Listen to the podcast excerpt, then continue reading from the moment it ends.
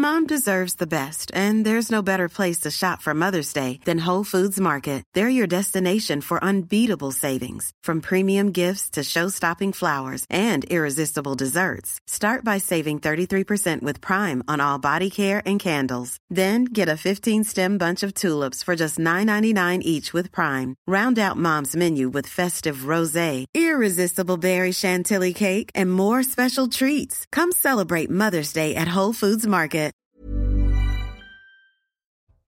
Il est 19h et c'est un plaisir de retrouver Mathieu Bock-Côté. Cher Mathieu, vous nous avez manqué la semaine dernière. Eh bien, de même, cher ami. J'espère que nous vous nous avez regardé quand même. Il n'y a aucun doute là-dessus. Ravi de vous retrouver. Arthur de Vatrigan, toujours un plaisir d'être avec Bonjour, vous. Elliot. Euh, Arthur, bonsoir. Le point sur l'information, c'est avec euh, Adrien Spiteri. La guerre avec le Hamas est entrée dans une nouvelle phase. Ce sont les mots du ministre israélien de la Défense. Saal prévient que Gazaville est désormais un champ de bataille. Les bombardements se sont intensifiés dans la bande de Gaza la nuit dernière. Plusieurs incursions de l'armée israélienne ont également été observées dans l'enclave palestinienne. Dans ce contexte, la branche militaire du Hamas se dit prête à relâcher les otages à une condition la libération de tous les Palestiniens incarcérés en Israël. Un chantage fait dans un enregistrement vidéo par le porte-parole militaire du mouvement terroriste. Selon les autorités israéliennes, environ 230 otages ont été enlevés lors de l'attaque du 7 octobre. Ils seraient retenus dans la bande de Gaza. Et puis pour Recep Tayyip Erdogan, l'Occident est, je cite, le principal coupable des massacres à Gaza. Des propos tenus par le président turc lors d'un meeting de soutien à la Palestine à Istanbul. Recep Tayyip Erdogan appelle également à un cessez-le-feu. Après ces propos, Israël a décidé de rappeler ses diplomates de Turquie afin de réévaluer les relations entre les deux pays. Merci, cher Adrien, pour le point sur l'information. À la une de face à Mathieu Bock-Côté, deux mots pour entamer une prière, deux mots qui appartiennent au sacré, à la foi, qui unissent les musulmans dans les mosquées, à la Akbar. Ces deux mots sont à présent scandés dans les manifestations euh, pro-palestiniennes, comme la semaine dernière, place de la République à Paris. Comment interpréter ces termes? On en parle dans un instant avec vous, cher Mathieu. On parlera également de ce conflit, bien plus qu'un conflit territorial. N'est-ce pas une question civilisationnelle? Est-ce Israël, la juive, l'occidental, sa culture, ses codes que le Hamas a voulu attaquer, éradiquer? Ces tensions sont déjà importées chez nous, mais quelle sera la limite? On en parle dans cette émission. Enfin, Mathieu, vous recevez Jérôme Fourquet, politologue, fondateur de l'IFOP, auteur de La France d'après. Il se dit même que depuis les émeutes, et qu'il est l'homme qui a murmuré à l'oreille du président ce terme qu'on entend désormais partout, la décivilisation. Voilà le programme face à vos côtés. C'est parti. Cher Mathieu, on va commencer avec euh, ce qui est scandé euh, lors des manifestations. Depuis quelques jours, ils sont déjà ils sont nombreux à se demander ce que signifie le cri d'Allah Akbar qu'on peut entendre dans les manifestations pro-palestiniennes. Et c'est à cette question que vous souhaitez consacrer votre première édito. Oui, parce que ce qui me frappe, en fait, je dis dès le premier jour, il y a eu ce moment lunaire où une partie importante de la classe politique et de la classe médiatique était effrayée à l'idée d'importer ce conflit en France. Mais où ces gens vivent-ils? Ce conflit a été importé en France depuis longtemps. Il suit l'évolution démographique de la France. Il suit l'évolution religieuse de la France. C'est un effet, l'importation du conflit est un effet inévitable de l'immigration massive qui remodèle démographiquement la France. Donc, tous ceux qui disaient il ne faut pas l'importer, il ne faut pas l'importer, on dit vous êtes 30 ou 40 ans en retard, les amis. Premier élément. Et de quelle manière s'est-il importé pour reprendre cette formule, de quelle manière a-t-il pris forme au cœur de la vie publique? Évidemment, avec ces manifestations qui ont surpris bien des gens, où des milliers, probablement des dizaines de milliers de personnes, et je précise, c'est pas seulement en France, c'est aussi en Grande-Bretagne, c'est au Canada, c'est partout en Occident, des manifestants qui, prétendant soutenir les Palestiniens, ce qui est probablement dans leur esprit, ils vont sous le signe d'Allah Akbar. Allah Akbar qui, pour d'un point de vue, alors je sais, ce, ce cri ou alors une formule religieuse rituelle dans le monde de l'islam, mais du point de vue occidental, depuis au moins une vingtaine d'années, Allah Akbar, c'est surtout un cri de guerre. C'est un cri de guerre qui annonce en fait ce qu'on appelle le fameux choc des civilisations tel qu'il se passe sur notre territoire. Alors, tous ont le premier réflexe, un réflexe de peur, un réflexe d'effroi d'ailleurs.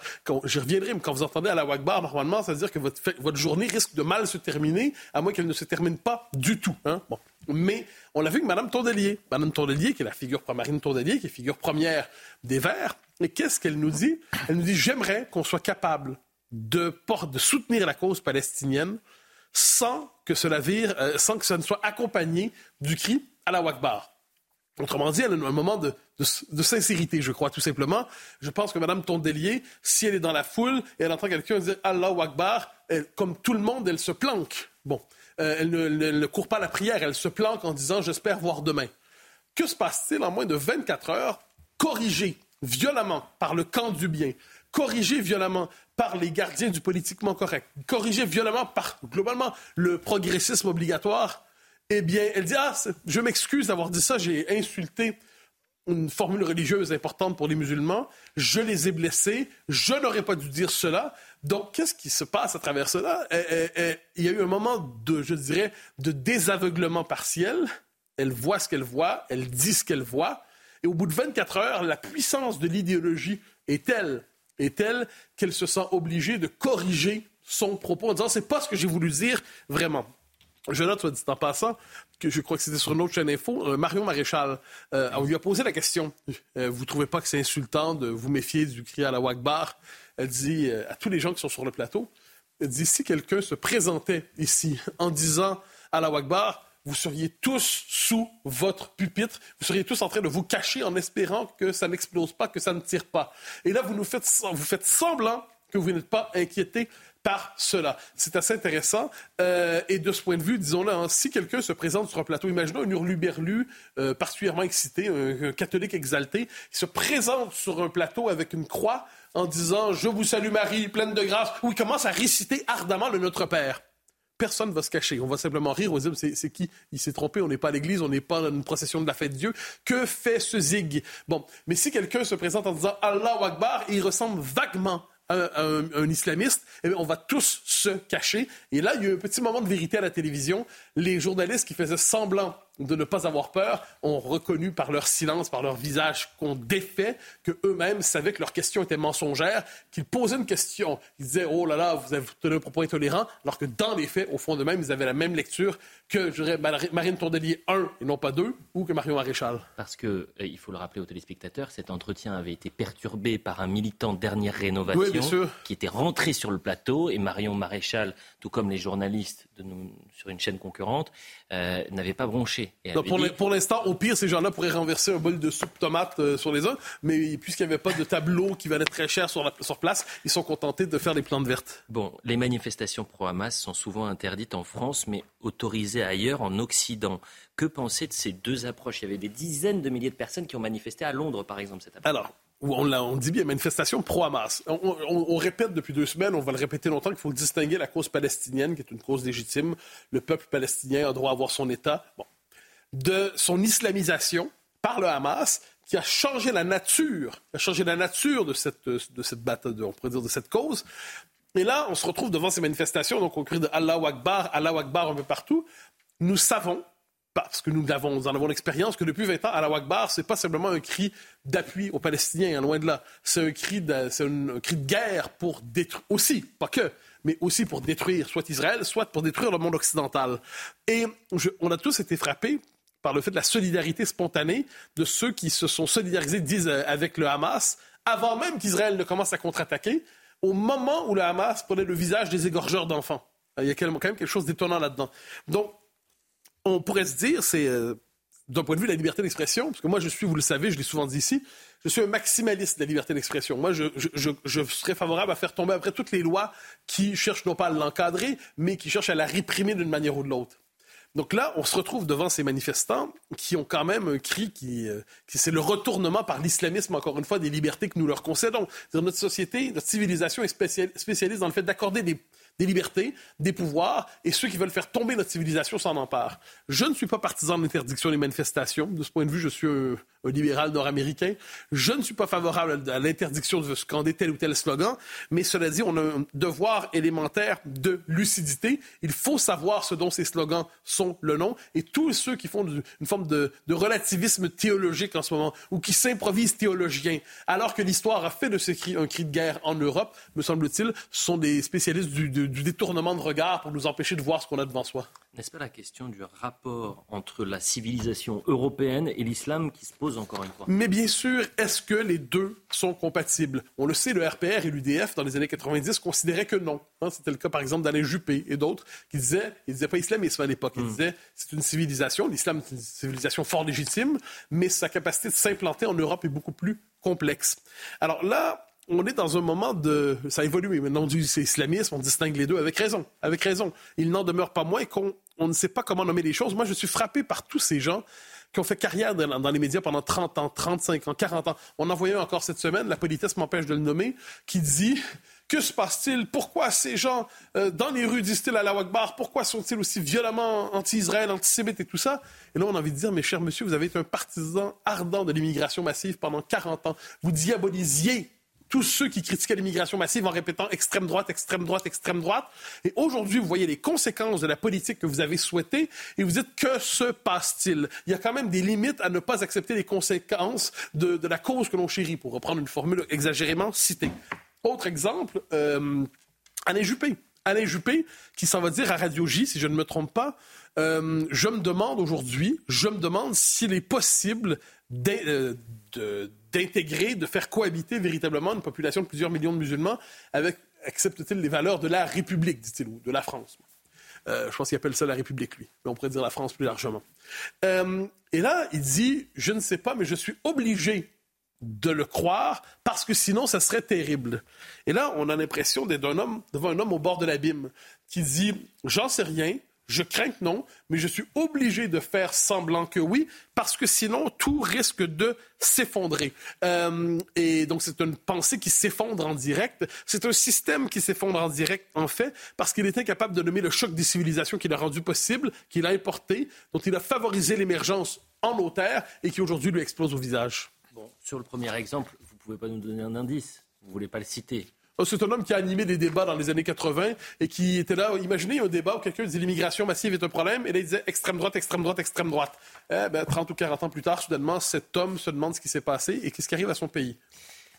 De Vatrigan, euh, toute la question est de savoir, et on était en train d'en parler, si on est en train de basculer dans un conflit civilisationnel et on peut également se poser la question du traitement médiatique. Mais d'abord sur le conflit civilisationnel. Oui, d'ailleurs, ce qui est intéressant, c'est que le mot civilisation reprend sa place dans l'espace et dans le débat intellectuel et politique, alors qu'il était devenu euh, infamant, comme si justement avant la défense de la civilisation était euh, la marque de l'extrême droite et du fascisme. Encore un peu, et le grand remplacement va devenir un vrai sujet de débat et plus qu'une étiquette qu'on colle sur la tronche de quelqu'un pour l'éliminer.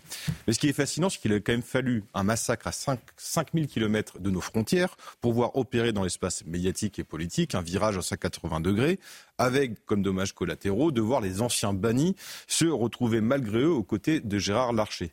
Quel triste destin tout de même pour ces bannis. Mais heureusement, il y a quand même encore quelques résistants qui disent que l'extrême droite est tout aussi dangereuse, comme par, exemple Olivier Véran qui commence à continuer à hurler dans son mégaphone, et malheureusement pour lui, plus grand monde ne le connaît. Euh, pourtant, c'est quand même pas les douloureux exemples qui manquent et qui ont alimenté la dernière décennie en France. On pense évidemment au Bataclan, à la promenade des Anglais à la basilique de Nice, l'assassinat du père Hamel, à l'assassinat de Samuel Paty, et d'autres oubliés ou dont on ne se rappelle plus forcément. Cette procession de catholiques attaqués à Nanterre, l'attentat manqué de Notre-Dame de Paris, celui de la préfecture, celui de l'ignoble à Magnanville, les assassinats immondes de Laura et Morane à Marseille. La liste est encore longue et je rappelle tous ces assassinats au cri ou au slogan d'Allah Wakbar. Évidemment, je ne parle pas des émeutes, ni des honorables actualités sur les zones de non-droit où une autre souveraineté que celle de notre droit règne. Et c'est son, je rappelle, ces territoires perdus, comme l'expliquait l'écrivain euh, Ben Soussan, Georges Ben Soussan, près de 5 millions de personnes y vivent. Et les pompiers, le SAMU, ont du mal à entrer. Et c'est la loi de l'islam qui s'est substituée à la loi française dans une démarche ouvertement séparatiste. Et ces territoires où les organisations islamistes font un travail social s'incrustent et grandit au jour au jour. Donc on a eu des textes de loi plus ou moins grands, plus ou moins petits. On rappelle le discours des Mureaux, d'Emmanuel Macron, mais ces discours ont toujours été de biais, jamais frontal, jamais entier.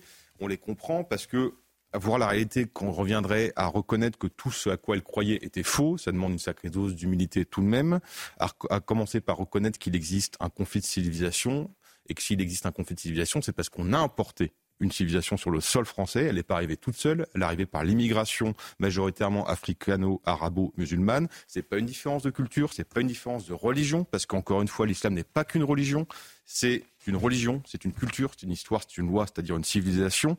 On a beau brandir le vivre ensemble, un peuple ne vit pas ensemble, il agit ensemble. Deux civilisations n'agissent jamais ensemble. Et quand vous avez deux civilisations sur le même sol, vous ne pouvez aller qu'à l'affrontement. Aujourd'hui, vous avez l'une qui est millénaire, qui veut faire toujours ce qu'elle a fait depuis 2000 ans, l'autre qui est en conquête, qui intimide, qui utilise la force. On arrive à une guerre de civilisation sur le sol français. Voilà pour votre édito. Je le dis aux téléspectateurs, aux alentours de 19h35, 40, euh, pour la première fois depuis le 7 euh, octobre, Benjamin Netanyahou, euh, le Premier ministre israélien, prendra la parole lors d'une conférence de presse. Il répondra même aux questions des journalistes et on devrait prendre cette conférence en, direct. C'est pourquoi Jérôme Fourquet s'est installé, je le remercie en toute discrétion, Personne ne vous a entendu arriver sur le plateau.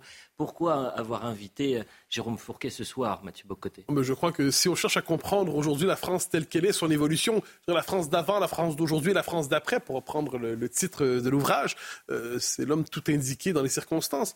Jérôme Fourquet, bonsoir. Bonsoir. Alors, une question euh, toute simple, la France d'après. La formule, aujourd'hui, laisse deviner une France qui changerait fondamentalement, mais si on vous posait la question seulement, quel est le contraste fondamental entre la France d'avant, je ne dis pas d'aujourd'hui, si on verra, entre la France d'avant et la France d'après, s'il fallait marquer un contraste fondamental entre les deux, quel serait le nom de ce contraste?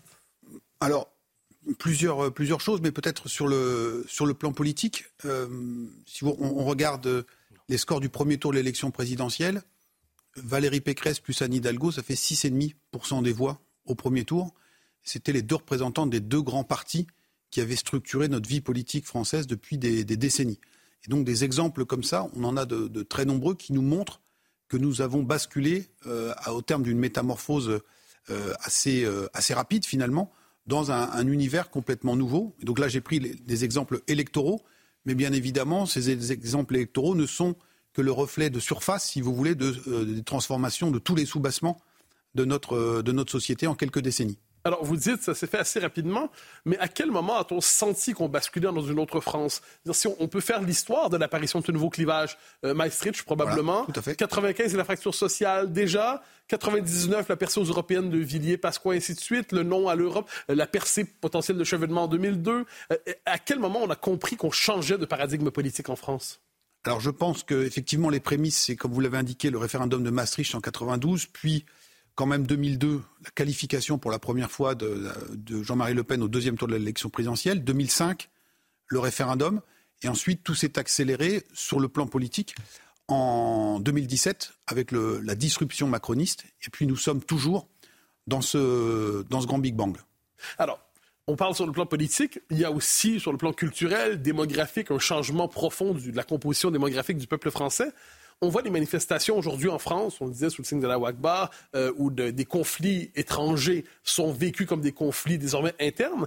Euh, est-ce qu'on pouvait imaginer, au début des années 90, l'inquiétude par rapport à l'immigration massive existait déjà, mais est-ce qu'on pouvait imaginer un tel basculement? Et est-ce que ce qu'on voit dans les rues ces jours-ci, c'est ça le visage de la France d'après?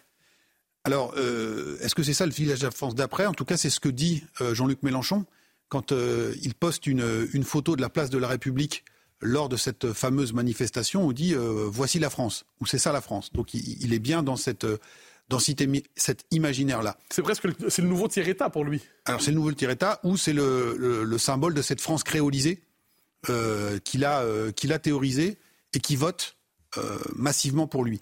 Est-ce qu'on aurait pu penser cela au début des années 90 ben Là, on a deux bons exemples de cette grande bascule en fait qui s'est, qui s'est opérée.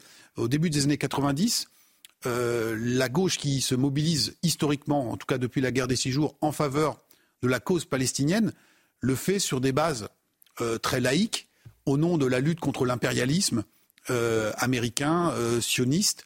et il n'y a absolument pas, à l'époque, de référence religieuse dans ce, ce, combat pour le peuple palestinien. Vous avez de nombreuses mairies communistes de banlieue qui sont jumelées avec des villes ou des camps palestiniens.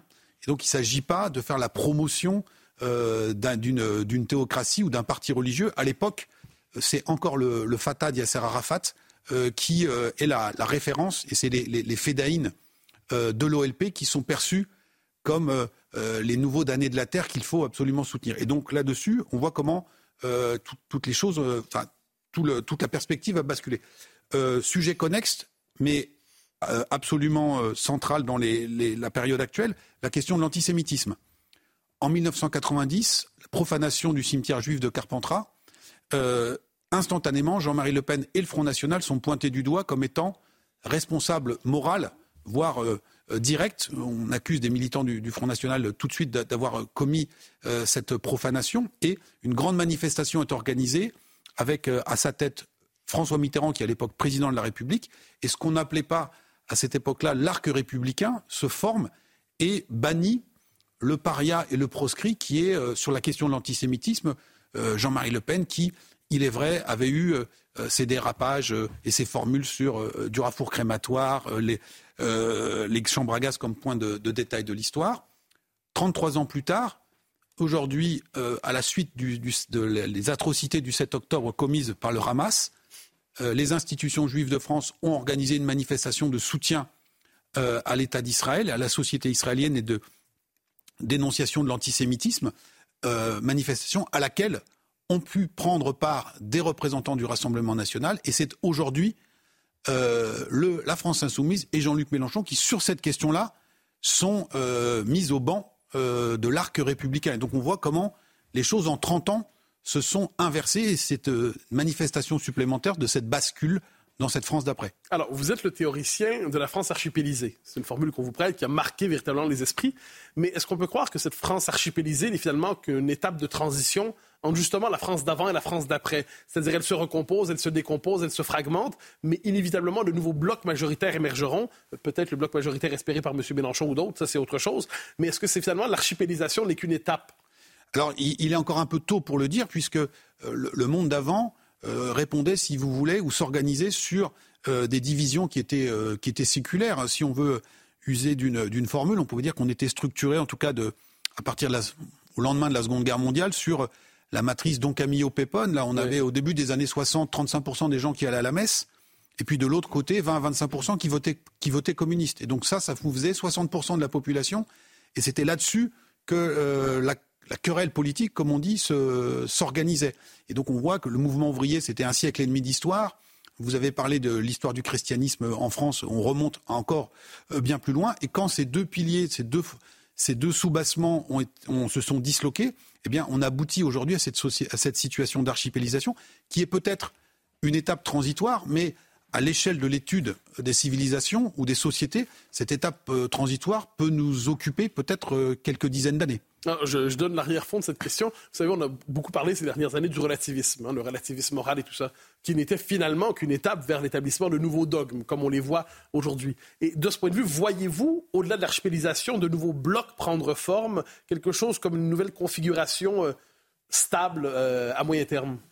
Alors c'est pas évident. Quand on regarde, euh, encore une fois, sur le plan idéologique et électoral, euh, le dernier point de repère, c'est l'élection présidentielle, puis les, législatives. Et là, on a trois blocs.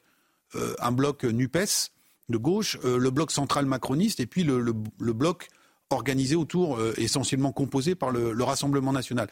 Est-ce que cet état de tripartition a vocation à rester figé dans le temps, ou est-ce que tout ça va encore évoluer? Comme disaient les, marxistes dans un temps jadis, la NUPES est quand même travaillée par des contradictions internes euh, assez fortes. Euh, le bloc central macroniste, par la force des choses et de la Constitution, va perdre son architecte et son principal ciment euh, à horizon de la prochaine élection présidentielle. Et donc, nous ne sommes pas à l'abri d'une poursuite d'une recomposition, décomposition. Alors, pour peu que la conférence de presse de Benjamin Netanyahu nous le permette, nous reviendrons juste après la pause, justement sur la France d'après et surtout la nostalgie de la France d'avant. La publicité, on revient dans un instant. Je regarder justement attentivement si à 19h30, le Premier ministre israélien allait prendre la parole. Restez donc euh, avec nous pour la suite de cet entretien avec vous, Jérôme Fourquet. Tout de suite. Il est quasiment 19h30 sur CNews. Vous voyez cette image euh, en direct depuis Israël, car dans quelques instants, Benjamin Netanyahou prendra la parole pour une première conférence de presse. C'est la toute première conférence de presse depuis euh, le 7 euh, octobre et l'attaque terroriste du Hamas sur le sol israélien, qui, je le rappelle, a fait euh, plus de 1400 morts et des milliers de blessés. Avant cela, on poursuit la discussion et cet échange passionnant que nous avions avant la publicité avec vous, Jérôme euh, Fourquet, la France d'après. Poursuivez, cher Mathieu. Alors, je le disais au tout début de notre échange, qui dit France d'après dit France d'avant. et surtout, qui dit France d'après, dit ce sentiment que la France d'avant, c'était peut-être un peu mieux. Je vous demande évidemment pas de, dire si vous êtes d'accord ou non avec ça, mais est-ce que les Français, globalement, sont habités par une nostalgie, et si oui, qu'ont-ils l'impression d'avoir perdu? Alors oui, effectivement, il y a une nostalgie euh, vis-à-vis de la France des Trente Glorieuses euh, pour beaucoup de nos, concitoyens. Donc c'était le plein emploi, même si euh, sur la question du, chômage, la, situation s'est améliorée, sur une, société qui était plus apaisée, sur une société aussi qui envisageait l'avenir avec davantage d'optimisme, qui pensait que ses enfants vivraient, mieux que, soi-même. Et cette nostalgie, il ne faut pas non plus se, masquer les choses, est en partie expliquée par la physionomie de notre pyramide des âges. On a les générations du baby-boom qui étaient en pleine activité dans ces années-là. C'était aussi les années de leur jeunesse qui euh, euh, eh sont aujourd'hui très nombreux. Et euh, quelque part, c'est la nostalgie aussi des boomers hein, qui a déteint dans l'ensemble de la pyramide des âges. Alors, euh, une dernière question ensuite, Arthur Vatrigan, mais vous dites nostalgie de la France des Trente Glorieuses. Mais est-ce qu'il n'y a pas aussi, alors là, vous me corrigerez si ce n'est pas le cas, mais une nostalgie de la France éternelle, entre guillemets? C'est-à-dire, euh, pas simplement la période de l'expansion, le général de Gaulle qui encadrait le tout, le Pompidou qui encadrait la suite. Est-ce qu'il n'y a pas aussi de la nostalgie d'une France que, à tout le moins, à laquelle on prêtait les, vertus d'une longue durée? Alors oui, bien sûr, mais les Trente Glorieuses, c'est ça, c'est les deux. C'est-à-dire, c'est à la fois l'élan modernisateur, euh, la puissance retrouvée du pays et en même temps, comme dirait le président de la République, colomber les deux églises, euh, la France des clochers. Hein, rappelez-vous la fameuse affiche de Mitterrand en 81. Donc c'est cette espèce de synthèse, euh, sans doute aujourd'hui un peu revisitée et mythifiée, mais que dont les Français, en tout cas une bonne partie de Français, a la nostalgie. Euh, regardez euh, euh, les tournées qui n'en finissent plus, et ça, existe aussi en Amérique du Nord, sur les chanteurs ou les vieilles gloires des, des, 60s et, des 70s. regardez également les, références cinématographiques qui, reviennent. Et il y a tout, cette, tout cet imaginaire-là. je pense que vous avez abondamment débattu de la polémique sur le, spectacle de Jean Dujardin en ouverture de la, Coupe du Monde de, rugby. Elle était, ce spectacle était en partie euh, imprimé, même en termes de teinte et de, coloration, de, cette, de ce souvenir et de cette nostalgie-là. Arthur de Matrigan. Alors, il y a deux ouvrages indispensables à lire depuis septembre, le vôtre et celui de Thomas Piketty, Histoire du conflit politique. Thomas Piketty explique que le critère identitaire, donc pour prolonger l'analyse de Mathieu et la vôtre, euh, le critère identitaire du vote ne représenterait que 3% aujourd'hui. Est-ce que vous partagez son analyse? Alors, euh, ils, indiquent également avec Julia Cagé que le facteur économique et sociale, la classe sociale, le lieu de résidence, euh, en tant que géographe, je suis assez sensible à ça, euh, continue de structurer très fortement les votes. Et là-dessus, euh, je, suis, je suis en accord. Néanmoins, je pense qu'il faut, pour comprendre le paysage électoral contemporain, à ces, à ces ingrédients économiques, sociaux et géographiques, ajouter aussi une composante que moi j'appellerais régalienne, c'est-à-dire à la fois les questions d'identité, les questions euh, de civilisationnelles, comme euh, vous les appelez euh, ici, mais également les, aspects sécuritaires, hein, qui pèsent très significativement. un exemple, prenons le cas de l'électorat populaire, dont on peut penser qu'il est le plus, et ce que disent Piketty et Cagé, le plus sensible aux inégalités, à la question économique et sociale. et comme on dit en sciences sociales, si leur vote est avant tout déterminé par cela, alors ils auraient dû mettre placer Jean-Luc Mélenchon en tête, puisque objectivement, quand on regardait sur le plan économique et social, les programmes de Jean-Luc Mélenchon et de Marine Le Pen, Jean-Luc Mélenchon était mieux disant sur le SMIC, sur la retraite, euh, sur euh, les minima sociaux, etc.. Or, les données d'enquête nous montrent que euh, même si Jean-Luc Mélenchon a fait un score honorable, 26% parmi les ouvriers et les employés, Marine Le Pen est en tête avec 34%. Et donc, pour reprendre une formule célèbre de Lénine qui disait le, communisme, c'est les soviets plus l'électricité. dire le marinisme, c'est le social plus le régalien. Et donc c'est cette martingale-là qu'elle a sans doute forgée dans le bassin minier du Pas-de-Calais qui aujourd'hui lui permet d'être plus performante que Jean-Luc Mélenchon dans cet électorat populaire. Et donc euh, on a avec euh, l'analyse un peu unidimensionnelle ou monofactorielle de, de Piketty-Cagé, je pense, uniquement euh, une partie de l'explication. C'est comme si on voulait prendre une image. Quand vous éclairez un bâtiment ou un édifice la nuit, en fonction de l'endroit où vous allez mettre les projecteurs, vous n'allez pas avoir la même restitution. Et souvent, il faut plusieurs projecteurs à des angles, euh, placés à des angles différents pour restituer euh, la complexité, voire la beauté de cet édifice. Et eh bien là, c'est pareil. Et heureusement, le vote n'est pas aujourd'hui piloté unidimensionnellement.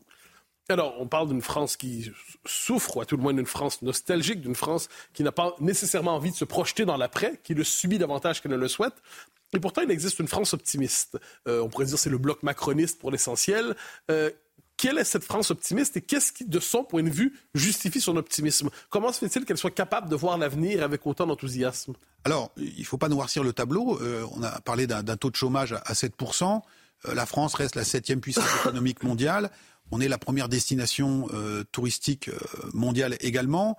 Euh, et quand vous vous promenez en France, il y a des territoires entiers qui se portent très bien. Le cœur des métropoles, les littoraux, les zones, touristiques. même vous prenez un département comme le Lot que le président de la République a, visité. Il avait eu cette, expression, les, campagnes heureuses. Donc là, on est dans le bonheur est dans le pré quelque part. Et donc il y a toute une France qui va euh, plutôt bien ce qu'on avait appelé dans un ouvrage précédent avec Jean-Laurent Casselli la France triple A. C'est aussi une France qui euh, soit est gagnante, soit est tout à fait à l'aise avec la nouvelle donne mondialisée dans laquelle nous sommes plongés. Euh, des gens d'un certain âge qui ont des enfants qui sont partis faire la fameuse année de césure à Toronto, euh, à, Vancouver ou, ou ailleurs, euh, ou à Barcelone, peut-être que ça vous, ça ah, vous plaira. C'est mieux. Euh, des, des, des, gens qui travaillent dans des entreprises internationalisées, etc., etc. Donc il y a toute une partie de la France qui aujourd'hui va quand même plutôt bien, qui, dans une société archipélisée, eh bien, ne fréquente que les îles du camp AAA ou du groupe AAA, et qui, du coup, peut continuer de vivre dans sa certain degré d'optimisme. On s'était interrogé à l'IFOP en 2017 euh, sur euh, la nature profonde de cet électorat macroniste qu'on avait vu euh, émerger des flots. Et donc on avait testé une batterie d'hypothèses sur le diplôme, le niveau de revenu, la profession, le lieu de résidence. Et tout ça nous donnait des choses assez parlantes.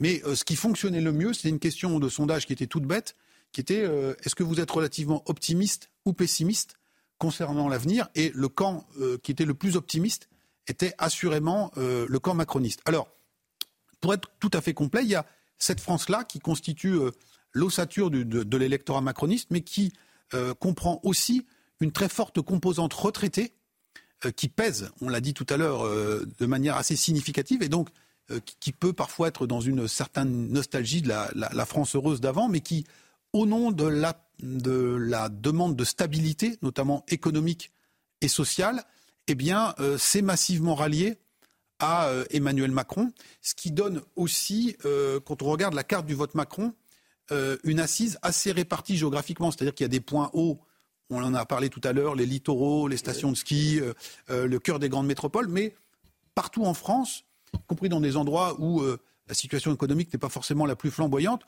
vous avez à minima un vote Macron aux alentours de 20%, qui s'explique en bonne partie soit par la présence un peu résiduelle de cette France des, winners, euh, mais aussi beaucoup par la France des retraités. Quasiment 19h40 sur CNews, je me permets de vous interrompre, euh, parce que si les téléspectateurs qui vous aiment et nous rejoignent à l'instant, parce qu'ils ont un peu de retard sur notre émission, se disent mais qu'est-ce que c'est que ce petit euh, carré en bas de l'écran? Eh bien c'est parce qu'il y aura une conférence d'un instant à l'autre de Benjamin Netanyahou, première conférence depuis sa grande allocution le, le 7 octobre dernier. Il sera accompagné de Yoav Galant, qui est le ministre de la Défense, ainsi que de Penny Gantz, qui est désormais membre de ce gouvernement euh, d'urgence. Benny Gantz, c'était aussi l'ancien chef d'état-major entre 2011 et 2015, euh, allocution, en tout cas conférence de presse, puisqu'il euh, répondra à des questions des journalistes également. Ils répondront à ces questions. À suivre dans quelques instants sur CNews. Reprenez l'entretien, cher Mathieu Bocoté.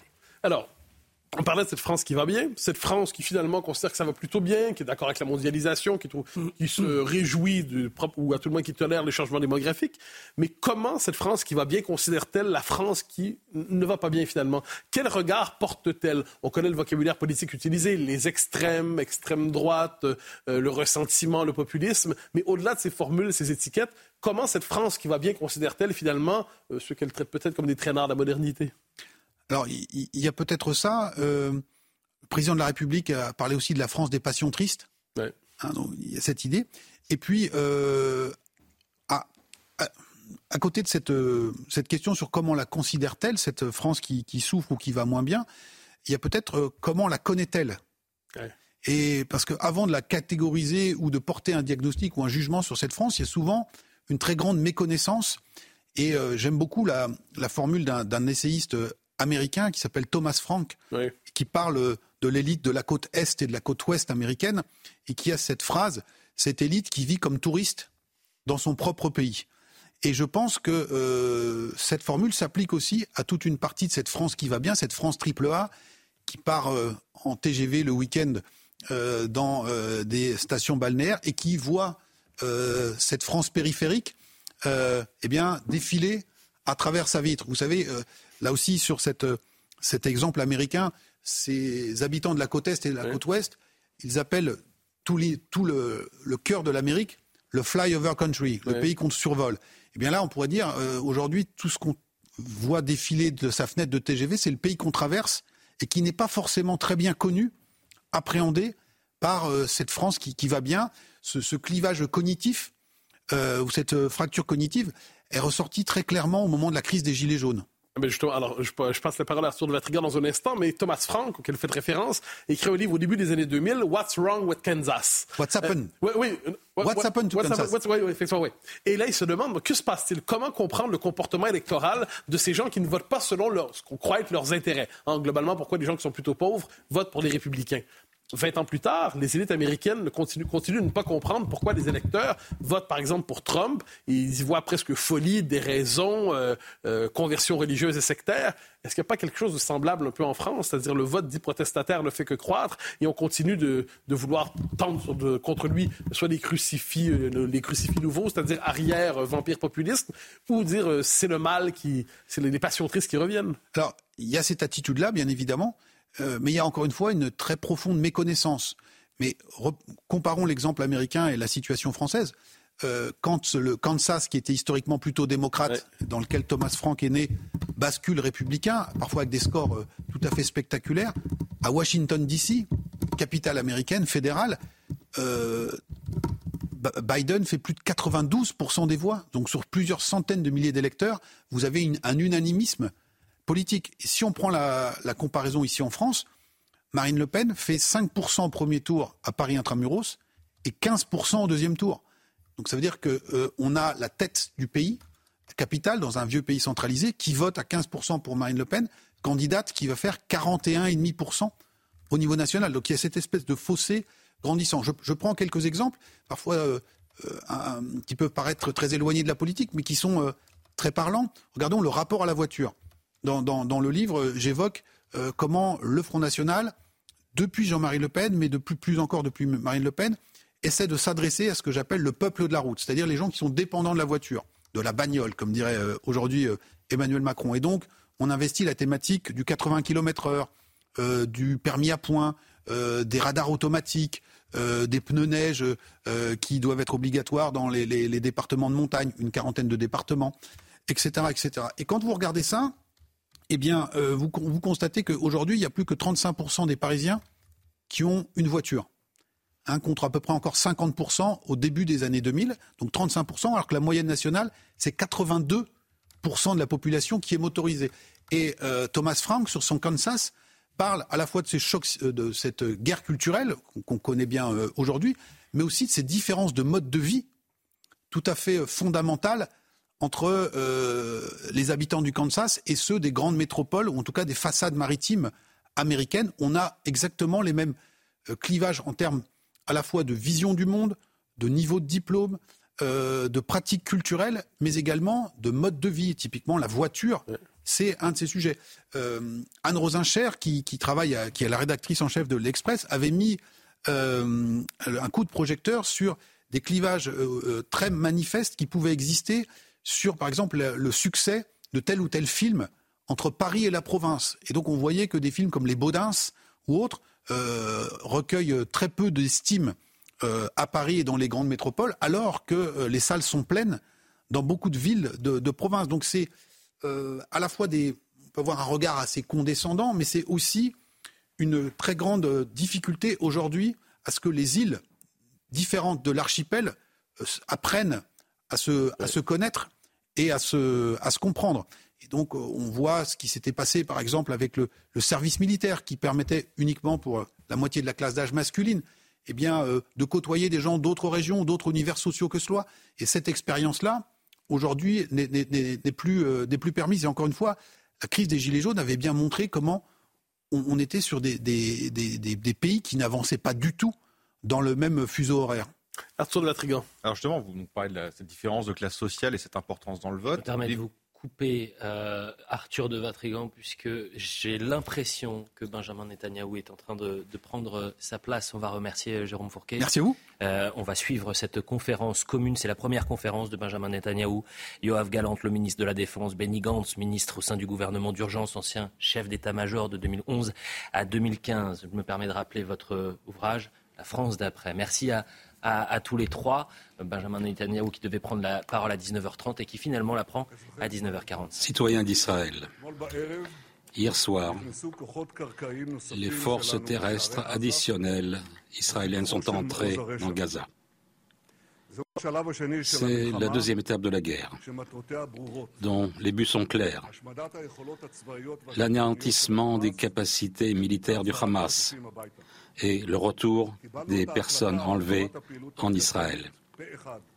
Nous avons pris cette décision d'une seule voix au cabinet de défense et au cabinet ministériel. Nous avons fait ça de façon équilibrée. C'est une promesse au pays qu'il fallait absolument faire attention à la vie de nos soldats. Les soldats qui luttent sur le territoire ennemi savent que le peuple et la direction du peuple sont vraiment derrière eux, les soutiennent. Nous sommes nous avons vu tout ce qui s'est passé dans ces régions. Nous avons une armée fantastique, des soldats merveilleux et des héros, des juifs et des non-juifs, religieux et laïcs, de gauche et de droite. Nous sommes tous unis dans un esprit de combattants que je n'ai jamais vu jusqu'à présent. Ils sont prêts à lutter avec euh, courage contre un ennemi dont la cruauté et la barbarie n'est pareille à nul autre. Quand on a vu les actes horribles qu'ils ont commis contre nos amis, nos enfants, nos bébés, nos frères, ils sont prêts à éliminer ce mal du monde pour le bien du monde entier, de toute l'humanité. Tout le peuple et toute la direction du peuple les enlace, les embrasse et croit en eux. Souviens-toi de ce que Amalek t'a fait, est-il écrit dans la Bible. Nous en souvenons et nous luttons. Nos soldats sont vraiment courageux. Ils sont à Gaza, autour de Gaza, et sur tous les fronts autour d'Israël avec une continuation d'une chaîne de héros d'Israël, Yeshua Binoun, Yehuda Bar Korba, jusqu'à ceux de la guerre des six jours, de la guerre du Kippour et d'autres guerres d'Israël. Contre nos soldats héroïques, il y a devant eux un seul but, défaire les criminels et assurer la paix chez nous. Nous avons toujours dit, ça ne se produira plus jamais, plus jamais ça. Mais plus jamais ça. Maintenant, il faut le faire. J'ai rencontré aujourd'hui les parents des personnes enlevées, des parents endeuillés. Mon cœur s'est brisé. Je suis venu leur dire que, à toutes les étapes jusqu'à présent, et dans toutes les étapes à partir de maintenant, nous ferons tout ce qui est possible pour ramener les personnes enlevées et les rendre à leurs familles. Leur enlèvement est un crime contre l'humanité. Ceux qui se permettent d'accuser nos soldats de crimes de guerre, ce sont des gens qui sont emplis de haine et de mensonges, qui n'ont aucune morale. Tsahal est l'armée la plus morale du monde. Tsahal fait tout ce qu'il peut pour éviter euh, de euh, toucher des personnes qui ne sont pas impliquées. Et j'appelle à nouveau toutes les populations civiles de quitter le nord de Gaza. Le cynisme, le cynisme de l'ennemi n'a aucune limite. Il effectue des crimes de guerre, des crimes contre l'humanité lorsqu'il utilise des populations civiles comme boucliers. Beaucoup à partir dans le monde comprennent parfaitement ce que nous avons dit pendant des années. Israël lutte non seulement pour sa guerre, mais elle mène la guerre de l'humanité entière, la guerre de l'humanisme, de l'humanité contre la barbarie. Nos alliés dans le monde occidental et nos amis dans le monde arabe comprennent aujourd'hui que si Israël ne vint pas, ce sont eux dont le tour viendra. Depuis le début de la guerre, nous avons réussi à avoir une alliance mondiale, y compris des États-Unis et d'Europe, avec en tête Joe Biden, le président français, le chancelier allemand, les dirigeants euh, d'Italie, du Japon, de Chypre. Beaucoup sont venus nous voir pendant ce temps de guerre et ont apporté un message très clair. Nous ne faisons pas que vous soutenir, nous souhaitons votre victoire. Nous vous remercions, nous les remercions. Et nous pouvons véritablement nous mesurer face à l'ennemi seul, mais c'est encore mieux d'être ensemble. Nous voulons également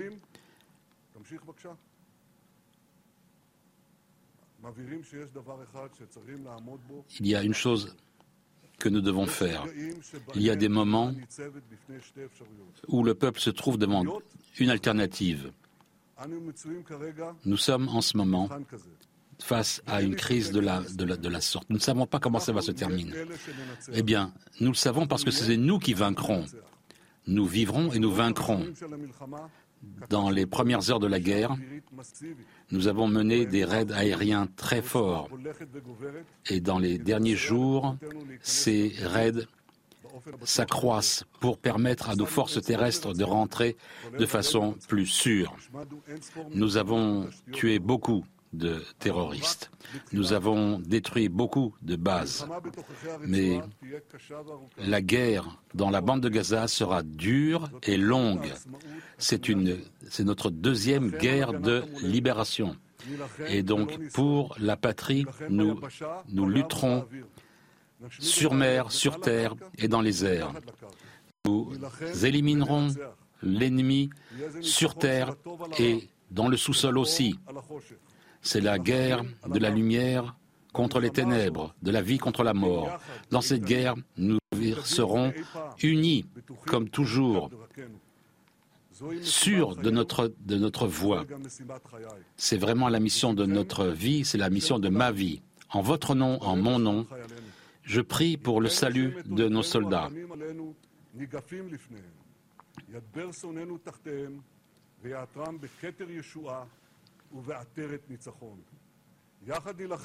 Nous lutterons ensemble et ensemble nous vaincrons.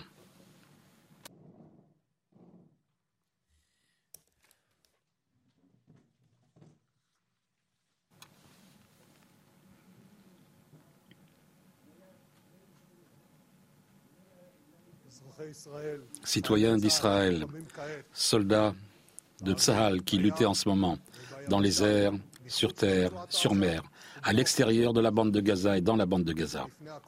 Et avant tout, parents endeuillés et parents qui ont perdu leurs êtres chers pendant les, batailles de ces dernières semaines et familles des personnes enlevées. Il n'y a pas un seul instant où je ne pense pas à vous. Il n'y a pas un seul instant où, lorsque je dois valider les programmes de lutte et de bataille, il n'y a pas un instant où je ne prends pas à cœur ce sujet. Au cours des 24 dernières heures, nous avons franchi une étape.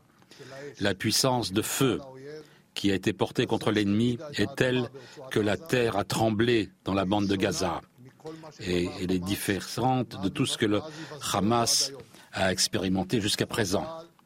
Les forces de Tzahal se dirige vers les endroits pertinents et frappe en ce moment les endroits du Hamas sur terre et sous terre, dans les airs, sur le sol et à partir de la mer. Le Hamas a des pertes extrêmement dures qu'il n'a jamais connues jusqu'à présent. J'ai rendu visite aujourd'hui sur les lieux vers les bases de départ des forces de Tsahal. J'ai vu les bases de renseignement qui dirigent les, euh, qui mènent véritablement pour que les forces de frappe soient extrêmement précises, extrêmement ciblées et extrêmement fortes. Et je voudrais vous dire, j'ai vraiment une confiance totale dans le chef d'état-major, dans les officiers de Tsahal et dans les commandants de Tsahal, dans les combattants sur tous les fronts, pour les dirigeants des services de renseignement, du Mossad, tous ensemble, les forces de défense vont réussir. Et je suis certain que ces gens-là, les combattants sur le terrain, depuis le combattant sur le terrain jusqu'au chef d'état-major, nous mèneront à la victoire. En ce moment même, Tsahal est prêt sur tous les fronts, au nord, au centre et dans la bataille du sud. Nous ne voulons pas élargir le cercle de la guerre, mais nous sommes prêts. Les forces aériennes n'a mis que très peu de ses forces à Gaza. Il est prêt pour toute mission additionnelle et supplémentaire. Du côté de cet effort de guerre, nous faisons des efforts extrêmement importants aussi dans d'autres domaines, sur le front intérieur et sur véritablement les soins apportés aux citoyens. On parle des euh, soldats réservistes qui sont sur le front et des gens qui sont à l'arrière. Nous nous occupons de toutes ces questions. Quelques mots au sujet des personnes enlevées.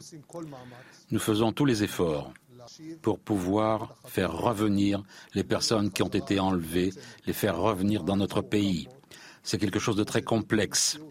C'est vraiment il faut se mesurer avec une réalité qu'on ne connaissait pas jusqu'à présent. Nous sommes prêts à faire tout ce qui est nécessaire pour les faire revenir. Ce n'est pas un but secondaire, c'est un but extrêmement important et nous sommes engagés dans cela. Nous savons contre qui nous nous euh, luttons. Nous luttons contre une organisation terroriste qui a tué des enfants, qui a violé des femmes, qui a envoyé aux gens de leur famille des images de l'assassinat des leurs en direct. Nous ne cherchons pas. En fait, les, terroristes ne cherchent pas à s'assurer des avantages humanitaires. Pas du tout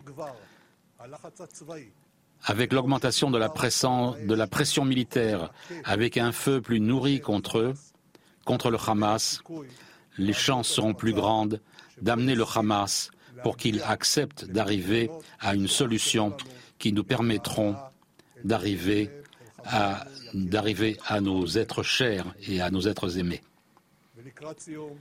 Et pour finir, ce ne sera pas une guerre courte elle sera longue. Nous aurons besoin d'avoir un état d'esprit fort en tant qu'individu, en tant que peuple, en tant que leadership. Et nous aurons beaucoup euh, besoin de soutenir nos forces armées. C'est une guerre pour euh, la maison. C'est une guerre où nous n'avons pas le choix. C'est ou nous ou eux. Je m'engage à mener les forces armées au nom d'Israël à la victoire sur le Hamas.